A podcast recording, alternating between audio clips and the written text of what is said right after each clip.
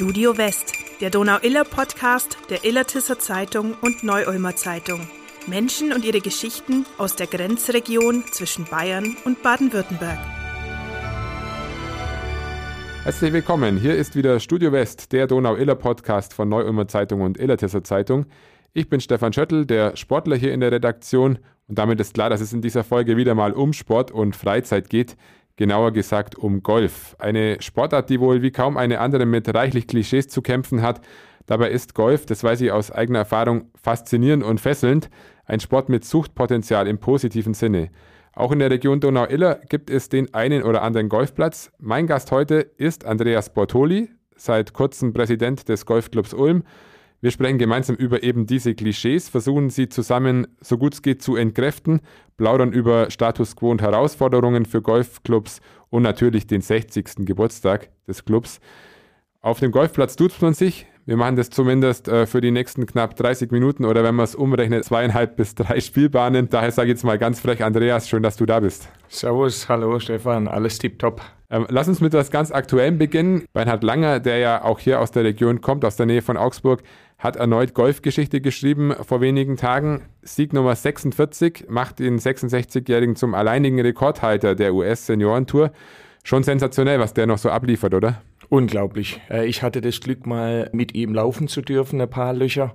Und da merkt man einfach, extrem das Thema Konzentration, das Thema Sportsgeist, also Fitness, Ernährung und so weiter und äh, Akribie, also der schreibt gefühlt ein Buch pro Platz und merkt sich alle Bäume, also unglaublich, wirklich toll. Wie wichtig ist es denn für eine Sportart wie Golf, dass es solche Aushängeschilder auch aus dem eigenen Land gibt, wie in Bernhard Langer?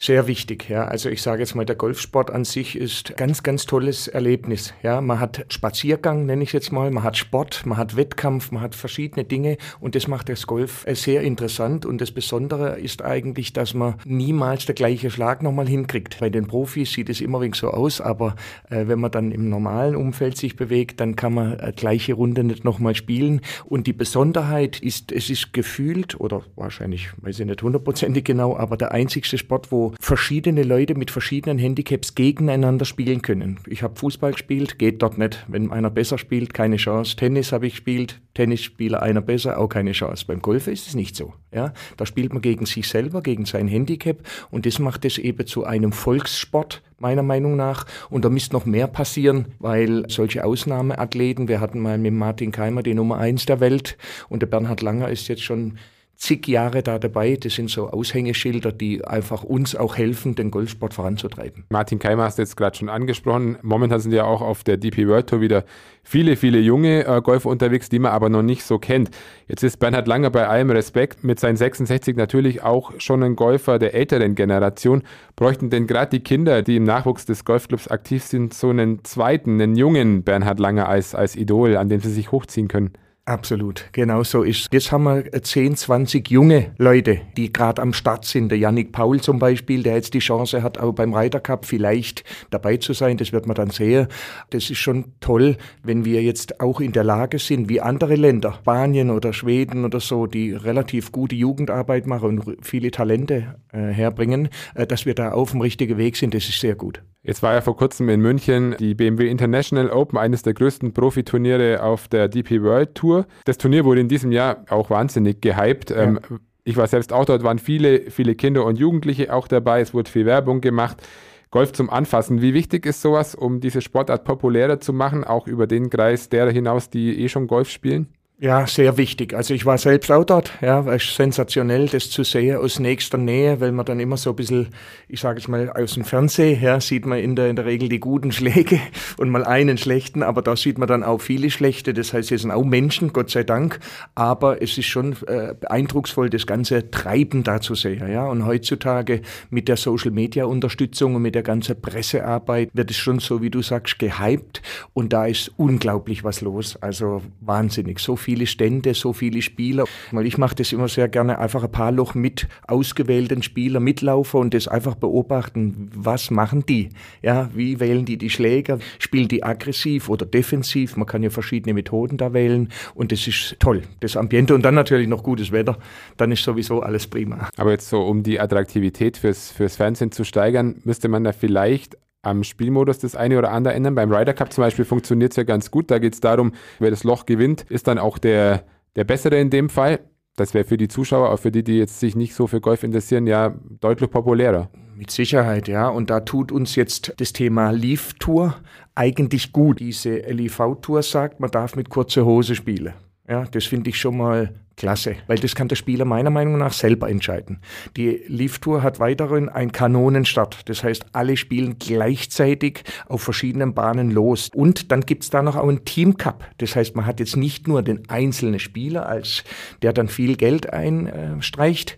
Also die, die Grundideen, die die jetzt an den Tag gebracht haben, waren sinnvoll, sind gut und das wollen die Leute halt auch sehen, dass man da, ich nenne es jetzt mal nicht drei, vier Stunden später kommt der nächste, da muss ich auch theoretisch beim Fernsehen schauen, äh, relativ lang dann vor der Fernseher sitze, bis ich weiß, wer hat jetzt das Finale gewonnen, ist manchmal schön, manchmal auch wäre es schöner, wenn man es früher wüsste. Muss ich vielleicht ganz kurz erklären für diejenigen Zuhörerinnen und Zuhörer, die jetzt dabei sind und nicht so viel von Golf verstehen oder noch keine Berührungspunkte haben. Lift Tour ist so ein neues äh, Projekt, ziemlich umstritten zwar auch, aber ein Projekt, das äh, den Golfsport einfach von einer anderen, von einer lockeren Seite zeigen will. Du hast jetzt ein paar Neuerungen ja schon erklärt. Musik läuft auf dem Golfplatz. Also ja. es, da geht es ein bisschen wilder zu einfach und ja, vielleicht nicht mehr ganz so verstaubt, wie es auf den großen Touren ab und zu mal noch der Fall ist. Kommen wir nochmal zurück zum Golf-Nachwuchs, der ja ganz wichtig ist. Das ist die Zukunft des, des Golfsports. Wie ist es bei euch im Club? Wie steht es da um Nachwuchs in Ulm? Sehr gut. Ja, wir haben, ich sage jetzt mal, eine ganz große Jugendarbeit. Ja, wir haben auch einen, speziellen Jugendvorstand, der sich um nichts anderes kümmert wie die Jugend. Da gibt es also verschiedene Gruppen. Äh, Gruppen, die sagen, ich will noch kein Turnier spielen, ich will einfach nur Golf mit meinen Freunden so ein bisschen machen, Jungs und Mädels, völlig egal. Dann gibt es eine Gruppe, die neun Loch, also eine kleine Runde spielt. Dann gibt es 18 Loch, da muss man sich qualifizieren. Also die haben auch so Rankings und da merken wir intern, dass relativ viele auch diesen zarten Wettkampf lieben untereinander. Bin ich besser wie der, bin ich schlechter? Dann haben die Jugendliche ein Pfingstcamp, ein Sommerlager. Die machen Touren, gehen zu anderen Clubs mit anderen Jugendlichen und so weiter. Da baut sich richtig was auf und das ist wichtig. Wie alt warst du, als du mit Golfen angefangen hast? Ich war 2009, also das ist jetzt 14 Jahre her. Das heißt ungefähr 45. Der, der Weg in den Golfsport, der führt dann in den meisten Fällen über die Familie, die schon Golf spielt, über Oma, Opa, Mama oder Papa. Wie bist du zum Golfen gekommen? Das war bei mir nicht so. Also Fußball äh, war mein Steckenpferd von mit fünf Jahren. Dann habe ich praktisch, nachdem das Fußball nicht mehr so äh, ging, weil äh, die jüngere Generation dann halt deutlich schneller wieder auf der Füße ist, äh, Tennis gemacht. Und dann habe ich über Schnupperkurs, äh, nochmal einen Schnupperkurs äh, zum Golfsport gefunden und bin seitdem geflasht oder wie man es heute nennt, äh, infiziert. Erinnerst du dich noch so an die ersten Versuche auf der Übungsanlage? Die können ja ganz frustrierend sein, die können aber auch sofort das äh, Fieber auslösen. Ja, lösen Fieber aus, aber ja auch viel Frustration. Beim Golf sowieso sehr wichtig, dass man eine hohe Frustrationstoleranz hat. Ja. Jetzt gab es vor ein paar Jahren mal eine ordentliche Krise. Da haben deutschlandweit sogar einige Clubs aufgegeben und zugemacht. Dann kam Corona und es mag jetzt zwar ein bisschen seltsam klingen, aber hat Golf mal abgesehen von der zeitweisen Schließung der Anlagen als Sport generell sogar ein bisschen von der Pandemie profitiert? Auf jeden Fall, weil ich sage jetzt mal, es war ja dann schon so, dass man merkt, das ist ein Außensport, also man ist da draußen, Ansteckungsgefahr weniger, man ist in ganz kleinen Gruppen, alleine, zu zweit, zu dritt, zu viert, das ist übrigens das Maximum, was ein Flight heißt es beim Golfen äh, sein kann, also vier Spieler. Das heißt, dort ist jetzt, wenn man zu zweit oder zu dritt spielt, die Ansteckungsgefahr gering. Irgendwann hat man das eingesehen und konnte das dann machen. Und man hat den Vorteil, dass es einfach durch die Wiesen, Wälder, frische Luft und so weiter sehr angenehm angenehm ist. Ja, zum einen einen Wettkampf zu haben und zum anderen in Ruhe zu spielen und mit seinen Freunden, Familie äh, miteinander spielen. Das ist sehr, sehr angenehm. Da waren ja dann andere Sportarten eben auch nicht möglich, weil die Sporthallen geschlossen waren. Training beispielsweise auch beim Fußballclub nicht möglich. Habt ihr das in der Zeit gemerkt, dass da tatsächlich dann auch ähm, ja, Leute dazugekommen sind, die gesagt haben, ich habe jetzt bislang Handball gespielt, darf jetzt nicht mehr, weil die Halle ist geschlossen, jetzt probieren wir mal Golf aus? Ja, ja, wir haben einen starken Zulauf gehabt mit Leuten, die sich zumindest informieren, schnuppern und einfach mal reingucken wollen, weil die einfach sagen, das kann ich jetzt machen, ich will es mal sehen, weil wenn jetzt jemand, ich sage jetzt mal Fußball oder Handball spielt, hat er jetzt momentan nicht die die Intention zu sagen, ach, ich spiele jetzt nebenher noch zusätzlich Golf, äh, das ist dann zeitlich nicht ganz so ohne. Der Golfsport wird jünger, das merkt man, und allmählich verliert er auch so das eingestaubte Image, das er leider immer noch hat. Das merkt man tagtäglich, wenn man draußen unterwegs ist. Müssen sich die Clubs deshalb auch in gewissen Dingen vielleicht ein bisschen ändern? Auf jeden Fall. Es gibt viele, viele Dinge, die man ändern muss, weil es tatsächlich etwas angestaubten äh, Image hatte noch vor Jahren. Und, und deswegen haben sich auch, das kommt uns immer entgegen, Jahr 2019 gab es neue Reglements. Da war schon viel noch von früher, wehe, man äh, berührt den Ball, wehe, man setzt einen Schläger auf oder so. Das ist heute viel, viel lockerer und das kommt allen zugute. Natürlich ist es schon noch so, dass ein paar Parameter bleiben, bin ich persönlich auch ein Freund davon, aber es ist nicht mehr so wie früher, dass man da, ich nenne es jetzt mal ein spießiges Drumherum hat, sondern das ist heute locker, äh, angenehme Atmosphäre, aber es gibt Regeln und die muss man halt einhalten. Es gibt aber trotzdem ja auch noch ja, genügend Traditionalisten, die den Golfsport eben noch so leben, wie er vielleicht vor 20, 30 Jahren mal war, die da auch angefangen haben und die Clubs mit aufgebaut haben. Das darf man denen natürlich nicht verübeln, dass die da auch an diesen Traditionen festhalten. Wie schwierig ist es für einen, für einen Golfclub, wie jetzt beispielsweise bei euch auch diesen Spagat zu machen zwischen der Moderne und der Tradition? Es gibt wenige, die so extrem der Tradition hinterher gehen. Die spielen dann auch in ihrem Kreis, ja, wo die Tradition noch höher gehalten wird. Aber die letzten zehn Jahre, fast 15 Jahre, war es einfach so, dass es von Jahr zu Jahr einfach etwas lockerer wird. Ja, das hat nichts damit zu tun, dass man sagt, ich zähle einen Schlag nicht. Das ist nicht mit locker zu verstehen, aber einfach dieses, ich nenne es jetzt mal das Etikettenthema, ist schon noch ganz, ganz wichtig, aber heute vielleicht bei 80 Prozent. Das Material wird besser, das Umfeld wird besser, die, die Rasen sind tiptop gemäht, das heißt, auch dort verändert sich ja was und da muss man eigentlich unser Umfeld auch ein bisschen anpassen. Es gibt ja ganz, ganz viele Klischees über den Golfsport. Elitär, was für Rentner, ein kleiner Spaziergang. Jetzt fangen wir doch direkt mal bei diesem Beispiel mit dem kleinen Spaziergang an. Die Wege über 18 Bahnen, die sind zwar weit, man rennt aber ja nicht wirklich dem Ball hinterher. Wie beurteilst du den sportlichen Aspekt oder fragen wir mal anders, ähm, was bringt mir denn der Golfsport gesundheitlich? Also ich sag, äh, bei einer 18-Loch-Runde, einer, bei einer klassischen Golfrunde läuft man ungefähr so 10 Kilometer. Ja, das ist also nicht ein kleiner Spaziergang, sondern vielleicht schon ein mittlerer. Äh, man muss sich da dazu noch konzentrieren, ja, damit man einfach, ich denke mal, äh, strategisch seine richtigen Schläger, seine richtige Auswahl, seine richtige Platzumgebung und so weiter eben im Griff hat und im Kopf hat. Und äh, dazu ist man man äh, permanent an der frischen Luft, im Wald, an der Natur, Gräser. Das ist wunderschön und, und das ist einfach, ich nenne es jetzt mal, angestaubt, ja, zu sagen, das ist nur ein kleiner Spaziergang, das ist in Wirklichkeit echter Sport. Ist ja auch erwiesen aus medizinischer Sicht, dass es ja auch für Herz-Kreislauf ganz gut ist und ja. Absolut, ein paar Kalorien verliere und so weiter. Stichwort elitär, das nächste, was dem Golfsport so ein bisschen anhaftet. Was hat es damit auf sich, äh, dass Golf auch dazu genutzt wird, um im Geschäftsbereich neue Kontakte zu knüpfen, beziehungsweise bestehende zu vertiefen? Ich habe mal eine Studie gelesen, da hieß es, dass etwa zwei Drittel aller Geschäfte über 500.000 Euro auf dem Golfplatz gemacht werden. Das äh, glaube ich ist heute nicht mehr ganz so, aber es passiert schon sehr viel. Ja, man lernt die Person kennen. Es ist eine, eine ganz andere Atmosphäre, wie wenn man jetzt im Kaffee oder beim Mittagessen sitzt und sich unterhält beim Golf hat man den Sportcharakter dazu, äh, den Wettkampfcharakter und kann aber seinen Geschäftspartner einfach ein bisschen näher kennenlernen und so sich golferisch anfreunden. Und äh, das ist bei uns sehr, sehr wichtig und es wird auch häufig gemacht. Also es gibt viele Runden, wo Geschäftspartner miteinander spielen und Freunde und Familie und so weiter. Also das Thema elitär äh, sehe ich überhaupt nicht mehr. Es gibt natürlich in Amerika zum Beispiel oder auch in Deutschland wenige äh, Clubs, die richtig teuer sind. Das ist natürlich dann schon nur für ein Publikum, das auch sagt, ich gebe so viel Geld aus. Aber im normalen Rahmen, Bayern, Baden-Württemberg, deutschlandweit, ist es kein Problem. Kleider machen Leute ist auch sowas. Äh, früher gab es in Golfclubs lange Listen mit modischen No-Gos und Kleideretikette. Musst du manchmal schmunzeln, wenn du da so den einen oder anderen bei euch auf dem Platz rumlaufen siehst oder bist du generell offen für alles? Schmunzeln und offen für alles. es ist richtig so, weil bunte Farben sind einfach schöner, angenehmer und äh, es gibt ja da so ein paar Vorzeigefirmen, die eben Kleidung entwerfen, auch im normalen Umfeld, die einfach bunter ist mit so Papageien, mit so irgendwelche Abbildungen auf dem, auf dem Poloshirt und an der Hose und an der, und der Mütze. Die junge Generation, die ist so, ja, und deswegen geht es auch in die mittlere und in die, in die ältere Schicht, ist überhaupt kein Problem. Wir haben heute ein buntes Sammelsurium. Jeder kann ja Gott sei Dank anziehen, was er will, so mehr oder weniger, bis auf ein paar Kleinigkeiten. Aber es ist schön, das zu sehen und äh, bunter ist einfach cooler.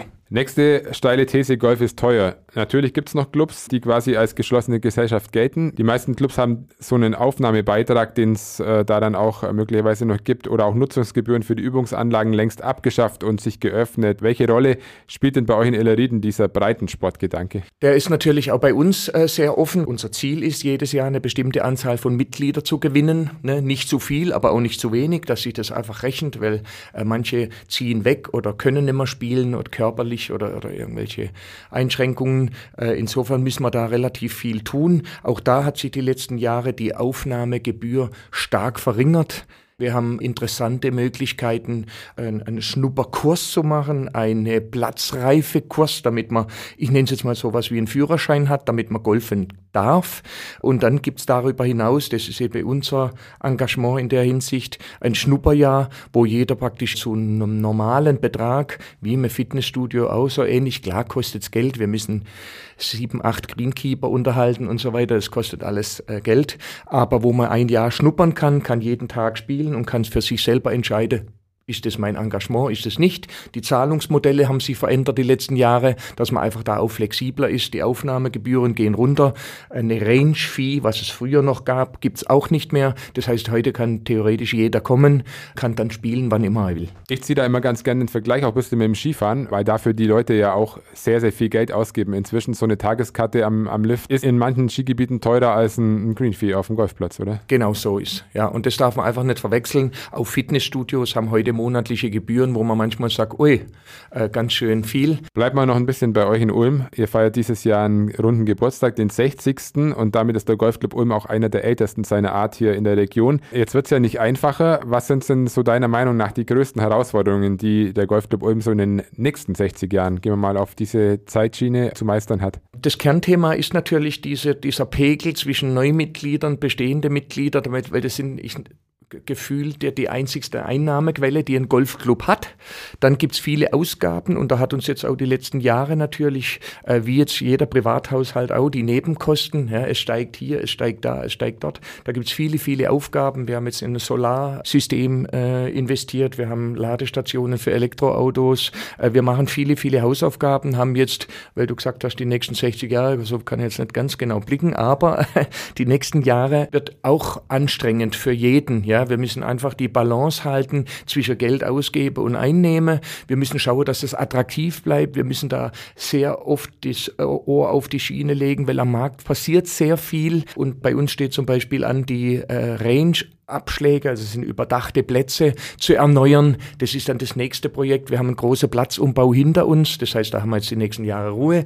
Also das hört nie auf. Wo hat der Golfsport denn deiner Meinung nach noch so das, das meiste Potenzial an möglichen Neumitgliedern? Geht ihr zum Beispiel an Schulen oder Uni oder sind Firmen-Events für euch besonders wichtig? Das ist eine, eine Kombination, sage ich jetzt mal. Ja. Was wir noch dazu machen zu Schulen, zu Universitäten, zu Firmen-Events sind eben Familien, weil es tatsächlich viele Familienmitglieder gibt, wo der eine sagt, ach komm, ich schaue mir das mal an. Und dann ist natürlich gut, wenn die gesamte Familie das macht, weil die Erfahrung zeigt einfach, wenn eine Person aus der Familie golft und die anderen nicht, ist mit dem Zeitkorridor nicht so einfach, ja, weil zwei, Schrägstrich vier Stunden bin ich auf der Wiese, ja, und dann bin ich noch eine halbe Stunde beim Duschen, noch eine halbe Stunde ein, ein Getränk trinke oder was esse. Das heißt, da bin ich nicht gleich wieder da. Äh, deswegen ist für uns wichtig, in die Jugendarbeit zu gucken, dass wir da interessante Angebote haben für Schulen oder für Anfänger, äh, die dann auch einen ganz geringen äh, Jahresbeitrag haben und Training, weil wir fördern die Jugend extrem, äh, damit die nicht irgendwie belastet sind. Und dann natürlich Universitäten, die die Schicht, die eben sagt, ich bin jetzt 18, ich fange jetzt meinen Beruf an, ich mache jetzt meine Schule fertig, ich mache meine Ausbildung, dass wir diese Schicht mitnehmen. Dann haben wir die mittleren, eben die jetzt, ich nenne es jetzt mal schon Kinder haben, ja, äh, fünf, sechs, sieben, acht, neun, zehn Jahre alt und so weiter. Und äh, dann natürlich viele Firmen-Events, wo die Firmen einfach sagen, wir machen eine Veranstaltung, wir sitzen im Golfclub, äh, wir haben eine wunderschöne Terrasse, wir haben eine wunderschöne Gastronomie und da kann man dann in Ruhe was essen, kann in Ruhe äh, auch ein kleines bisschen das Golfen kennenlernen. Und dann ist es oft so, dass es dann schon fixt. Ja, also man muss keine zehnmal das machen, ob man sagt, mir gefällt's oder nicht, sondern man, man merkt es relativ schnell. Diese Terrasse, die Gastronomie, das Gesellige, das ist ja auch ein, neben diesem natürlich sportlichen Aspekt, den wir hier auch rüberbringen wollen, ein ganz wichtiger Teil des Golfsports. Ähm, man bestreitet da ja auch immer neue Wege. Inzwischen gibt es bei Turnieren oft Freibier, es wird gegrillt, der DJ legt auf, in der Dunkelheit werden Leuchtbälle abgeschlagen. Findest du sowas gut, diesen Weg? Ja, ich finde es gut, weil das einfach öffnet. Ja, und es ist interessant, Leute, die vorher gesagt haben, na, das will ich hier nicht, das sind die ersten, die sich anmelden, weil die dann auch sagen, hey, wir haben Tanzen und wer Lust hat, da muss man ja nicht tanzen, sondern wer Lust hat, kann tanzen. Und es ist sehr, sehr schnell die Tanzfläche gefüllt mit unterschiedlichem Alter. Es gibt keine Altersgrenze, sondern jeder, der einfach Lust hat. Und äh, gerade auch das Thema der Lautstärke. Ja, heute ist ja das so, wie du sagst, kleines bisschen hier, da gibt's äh, äh, Freibier oder, oder Prosecco für die Damen. Ja, und danach äh, ist ein DJ, der dann richtige Bässe äh, da pumpen lässt. Und danach so ein Chip-Wettbewerb, da schießt man so Bälle aufs Grün und dann kann man noch ein bisschen was gewinnen. Das ist einfach, ich nenne es jetzt mal dieser Eventcharakter, ja, der kommt auch beim Golfe extrem. Jetzt habt ihr euren Golfplatz ja gar nicht in Ulm. Also ihr müsstet eigentlich streng genommen Golfclub äh, in der Wochenau oder Golfclub Illerrieden heißen. Wie wichtig ist denn dieses Ulm im Namen dieses Golfclubs? Ist es ein geschichtlicher Hintergrund? Hat es ein bisschen was mit, mit Marketing zu tun? Da ist tatsächlich noch das Thema Tradition etwas im Hintergrund, weil wir hatten 19 Gründungsmitglieder äh, vor 60 Jahren. Das waren schwerpunktmäßig alles Ulmer, äh, die gesagt haben, in der Region Ulm wollen wir den Golfclub durch das, dass wir der Ersten waren. Wir sind 15 äh, Kilometer vom Ulmer Münster weg. Ja, das ist also nah und doch nicht so nah, also so ein bisschen halb. Ja, und es gibt auch viele andere Beispiele. Das war, ich nenne es jetzt mal früher einfach so, äh, der Golfclub Augsburg, der ist in Bobinge. Ja, das ist auch nicht Augsburg. Ja, oder der Golfclub Stuttgart, das ist Solitude, das ist 30 Kilometer weg. Aber wie gesagt, die Tradition verbindet uns. Wir haben auch als, als Label für uns das Ulmer Münster im Logo und äh, da identifizieren wir schon uns sehr stark. Kommen wir noch zum anderen Thema, das aber auch recht aktuell ist. In Deutschland, aber auch in Spanien sind Golfplätze schon Ziele von Klimaaktivisten auch geworden. Golfplätze verschandeln die Natur, sagen die dann. Artenreichtum gibt es nicht und erst der Wasserverbrauch. Jetzt bist du Präsident eines Golfclubs, der bei Golf und Natur, dem Umweltprogramm des, des Deutschen Golfverbands, mit Gold, also mit der höchsten Zertifizierungsstufe ausgezeichnet ist. Warum geht der Golfclub um diesen Weg mit Golf und Natur? Wir haben schon eine Verantwortung gegenüber der Natur. Ja, also Golfen ist ein wunderschöner Sport, aber es ist natürlich eingebettet in eine Landschaft. Und jetzt finde ich, können wir da nicht, nur weil wir Lust haben, Golf zu spielen, die Natur kaputt machen oder, oder Bäume einfach wegmachen, sondern im Gegenteil. Wir schauen einfach, dass wir da ein Maximum an Einklang haben mit der Natur. Ja, oder äh, wir haben ein Bienenhotel, Biotope. Da darf ein Golfspieler gar nicht das betreten, weil das seltene Pflanzen sind und geschützte Arten und so weiter. Und das ist uns sehr, sehr wichtig. Der Wasserverbrauch, ja, das wird von vielen ein bisschen überschätzt, wie viel. Und das kriegt man auch hin. Die ganzen Golfclubs oder sagen wir mal viele äh, sind jetzt auch in der Lage, wie wir, dass wir auch mit braunem Boden etwas leben können ja, wir machen da jetzt nicht, äh, draußen gibt's wenig Wasser und für uns ist es wurscht. Das machen wir überhaupt nicht. Ja, sondern wir nutzen Flächenwasser, also beim Parkplatz, auf dem Dach und so weiter. Das wird alles gesammelt. Wir haben zwei Pumpen, wo wir das dann verteilen und wenn das leer ist, haben wir kein Wasser mehr. Ja, das heißt, wir versuchen da möglichst im Einklang zu sein, äh, nicht irgendwelche Ressourcen zu verschleudern oder zu verschwenden, äh, sondern dass Natur und Sport zusammengeht. Da fällt mir jetzt zum Schluss noch der kürzeste Golferwitz ein. Kennst du den? Ja, ja. Ich kann's. Was ist das große Geheimnis, um, um erfolgreich Golf zu spielen? Oder gibt es am Ende gar kein Erfolgsgeheimnis? Ah, es gibt schon Geheimnisse, ja. Ich meine, letztendlich ist es so, dass es zum einen ein bisschen Veranlagung ist, zum anderen ist natürlich so, je früher ich anfange, desto besser kann ich mit dem Thema umgehen. Wir haben vier Trainer, die sind unter Vollstrom die ganze Woche über und bringen den Spielern das äh, bei. Und dann kommen die nächsten Probleme. Ja? Also vom Prinzip ist es so, dass äh, ich kann's, das Golfe, das kriegt nie jemand hin, weil der dann praktisch am Anfang ist, sagt, ah, ich treffe jetzt den Ball, super. Der nächste sagt, ich will noch länger werden. Der nächste sagt, ich muss aber mal die kurzen Anspiele müssen besser werden. Der nächste sagt, oh, beim Patte verliere ich immer so viel und beim Minigolf ging das immer. Aber es liegt letztendlich in der Mischung zwischen Sportlichkeit, Fitness, Strategie, aber das kommt im Laufe der Zeit. Können tut es eigentlich nur wenige. ich glaube, dass auch genau das auch den Reiz des Golfsports ausmacht, dieses unendliche Streben nach Perfektion. Absolut, ja, ja. Und letztendlich ist also eine totale innere Begeisterung, wenn man einen Schlag hat, wo man sich vornimmt, machen wir so ein kleines Beispiel, 100 Meter ist die Fahne entfernt und du nimmst jetzt einen Schläger, der für 100 Meter passt und der landet dann ungefähr dort Ja, das spielt gar keine Rolle, ob der direkt an der Fahne oder fünf Meter weg oder was, aber ungefähr dort, äh, dann ist das einfach ein ganz, ganz tolles Gefühl. Wir machen zum Schluss noch ein Spielchen immer bei uns hier im, im Podcast. Kurze Frage, kurze Antwort. Early Bird oder Feierabendrunde? Early Bird. Diese Musik läuft bei mir im Auto. Äh, Popmusik. Berge oder Meer? Meer. Der beeindruckendste Golfplatz, den ich bislang gespielt habe, war Costa Navarino. Und zum Schluss der Klassiker unter den Kurzfragen. Diese drei Dinge nehme ich mit auf eine Insel. Meine Frau, Golfschläger und ein Buch. Okay, sehr gut. Jetzt sind wir schon am Schluss des Podcasts angekommen. Du hast jetzt nochmal kurz einen kleinen Werbeblock. Ähm, wenn dich jemand fragen würde, ähm, warum soll ich mit Golfen anfangen, was würdest du ihm sagen? Äh, ist ein faszinierender Sport. Viele Leute haben heute ein bisschen Stress und das ist ein ausgleichender Sport. Man hat den Teamgedanke, man hat Freunde dabei oder Bekannte und das ist total angenehm und ich kann nur jedem empfehlen, mal zu uns zu kommen, dass man mal merkt, ob es einem gefällt oder nicht und äh, dann der Rest sieht man selber. Vielen Dank, lieber Andreas. Mir hat es sehr, sehr viel Spaß gemacht. Äh, ich hoffe, auch. dir auch. Ja. Und äh, vielleicht haben wir den einen oder die andere jetzt ja auch so weit gebracht, dass sie sagen, ja, das mit dem Golfen, das will ich jetzt mal ausprobieren und dann bei euch vorbeischauen oder auch bei den anderen Golfclubs natürlich in der Region. Das, liebe Zuhörerinnen und Zuhörer, war Studio West, der Donau-Iller Podcast. Wenn Ihnen die Folge gefallen hat, sagen Sie es gerne weiter oder abonnieren Sie uns auf Apple Podcast, Spotify oder einer anderen Plattform. Für Fragen, Themenvorschläge oder Kritik haben wir die Mailadresse podcast.nuz.de eingerichtet und wir freuen uns da natürlich auf Feedback. Vielen Dank fürs Zuhören und bis zum nächsten Mal. Ja, Dankeschön. Tschüss.